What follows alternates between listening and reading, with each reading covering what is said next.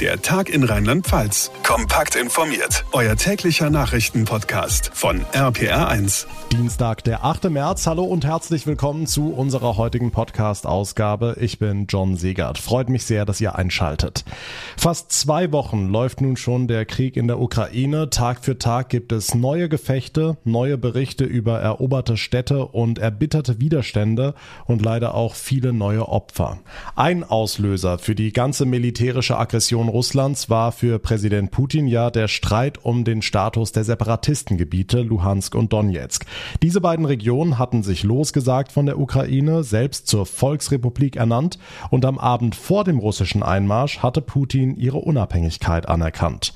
Heute hat sich der ukrainische Präsident Volodymyr Zelensky dazu bereit erklärt, über den Status dieser Separatistengebiete zu verhandeln. Christian Thiele für uns in Moskau. Dabei geht es nicht nur um den Donbass, sondern auch um die Halbinsel Krim.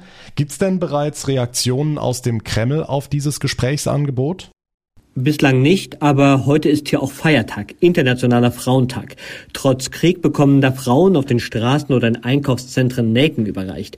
Und ich bin mir auch gar nicht sicher, ob es überhaupt Reaktionen gibt, denn Zelensky weist ja Kernforderungen Moskaus zurück und das ist nicht neu. Er will zum Beispiel die Unabhängigkeit der Separatistengebiete in der Ostukraine nicht anerkennen oder dass Russland sagt, die Halbinsel Krim im Schwarzen Meer, die gehört uns. Und darauf besteht Moskau. Kiew wird diese Maximalforderungen auch so schnell nicht schlucken. Dafür wehrt die ukrainische Armee den russischen Angriff derzeit noch zu stark ab. Ja, du sprichst die Kämpfe an. Das russische Militär hat heute nach eigenen Angaben eine neue Feuerpause in der Ukraine in Kraft gesetzt und humanitäre Korridore in fünf Städten geöffnet. Hat es denn alles diesmal geklappt? Bislang waren ja mehrere Versuche einer solchen Feuerpause in der Hafenstadt Mariupol gescheitert. Russland behauptet, von den zehn Routen hat heute nur eine einzige funktioniert und das ist die aus der Stadt Sumy im Nordosten der Ukraine. Von dort werden die Menschen nach Russland gebracht. Die Ukraine strikt dagegen, dass die Menschen in das Land gebracht werden, von wo der Krieg ausgeht. Und deshalb kommen die Evakuierungen auch gar nicht so richtig zustande. Mehr zwei Millionen Menschen haben laut UN schon die Ukraine verlassen, die meisten in Richtung Polen. Moskau behauptet nun, dass auch mehr 2,5 Millionen Menschen nach Russland gebracht werden. Ob das stimmt, das wissen wir natürlich nicht. Hm, jetzt gibt's auch Berichte darüber, dass Russland sich vom Internet abkoppeln und ein eigenes Internet, ein sogenanntes Russnet errichten will. Ist da was dran? Wie realistisch ist das? Die Versuche, die laufen schon lange, aber bislang hat es noch nicht so richtig geklappt. Die Behörden, die tun aber schon alles, damit die Menschen sich nicht mehr unabhängig informieren können. Unabhängige Medien sind blockiert, geschlossen, aber aufrufen kann man mitunter die Seiten dann doch noch über eine sichere Verbindung zum Internet. Viele Russen, vor allem die Jüngeren, haben ohnehin VPN-Verbindungen auf ihren Laptops oder Handys. Aber trotzdem, die Kontrolle hier in Russland, die wird immer stärker. Die aktuelle Einschätzung von Christian Thiele für uns in Moskau. Dank dir. So sehr wir es dem russischen Präsidenten gönnen, dass er sich verrechnet hat, was einen schnellen Sieg in der Ukraine angeht, so sehr trifft es die Menschen. Die Kämpfe dauern an, sie werden heftiger und der Flüchtlingsstrom schwillt an. Allein in Berlin kommen derzeit jeden Tag Zehntausende an. In Rheinland-Pfalz haben wir gerade mal 600. RPA1-Reporter Olaf Holzbach. Lässt sich denn mittlerweile abschätzen, wann es mehr werden und wie viele zu uns kommen? Ja, genau das ist das Problem. Das hängt von so vielen Einzelheiten ab, dass das noch niemand überblicken kann. Unter anderem, weil viele Vertriebene vermutlich erstmal Freunde und Verwandte ansteuern. Fest steht aber, dass die Zahl der Ukrainerinnen und Ukrainer, die Schutz suchen werden in Deutschland, auch steigt. Das heißt, wir erwarten auch in den nächsten Tagen steigende Zuweisungen aus dieser Verteilung durch den Bund.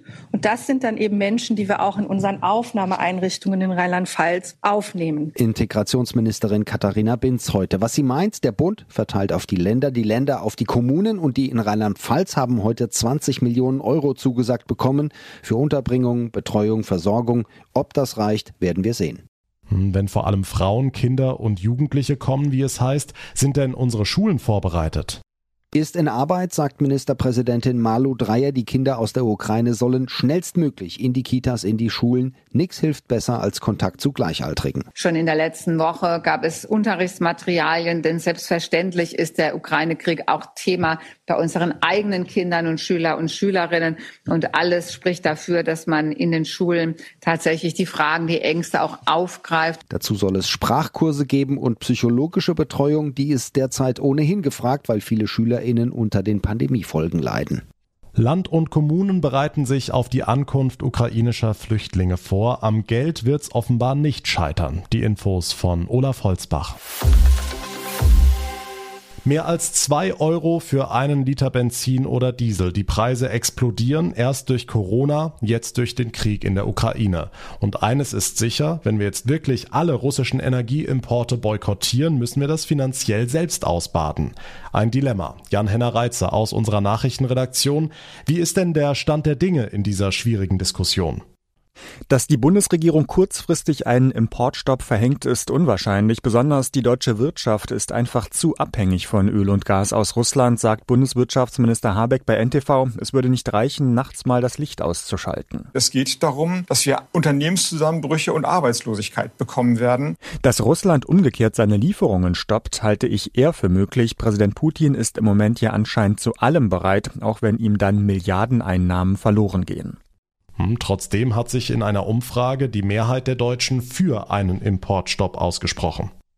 Klar, die Solidarität ist groß, aber zum Beispiel die Spritpreise von jetzt erstmals im Schnitt mehr als zwei Euro pro Liter zeigen ja jetzt schon, wie spürbar sich der Ukraine-Krieg bei uns auswirkt. Über den Sommer wird sicher keiner von uns ein Problem haben, ohne Heizung auszukommen, aber wenn dann im nächsten Winter die Wohnung nicht mehr warm wird, sehen Betroffene das Thema höchstwahrscheinlich anders. Und mal schnell über den Sommer lässt sich die Abhängigkeit von russischer Energie nicht abstellen.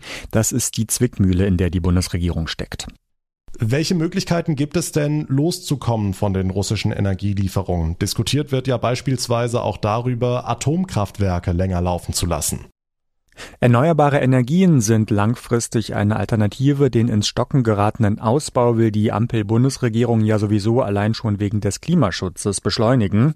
Die EU kümmert sich um alternative Lieferanten von Flüssiggas und die Speicher sollen bis zum nächsten Winter besser gefüllt sein. Auch Abwärme von Rechenzentren kann besser nutzbar gemacht werden, Heizrohre und Dachböden besser gedämmt.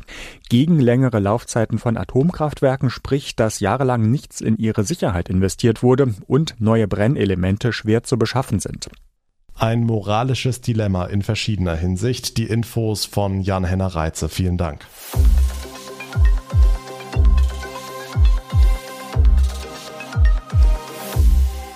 Kommen wir zu einem ganz anderen Thema.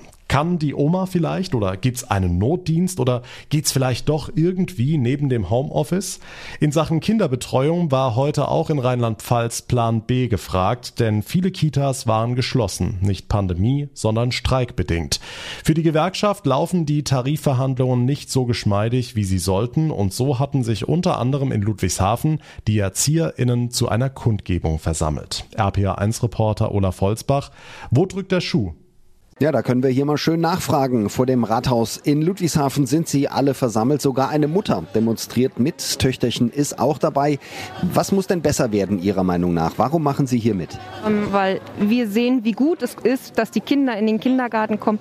Wir merken, was sie dort lernen können, aber das funktioniert halt nur, wenn das nicht einfach nur eine Aufbewahrungsstätte ist, sondern tatsächlich ein Kindergarten, der den Kindern auch Sachen beibringen kann. Also die Bedingungen müssen auf jeden Fall besser werden im Kindergarten. Okay, also mehr Zeit. Gehen wir mal weiter zu einer Erzieherin. Warum, wofür streiken Sie heute?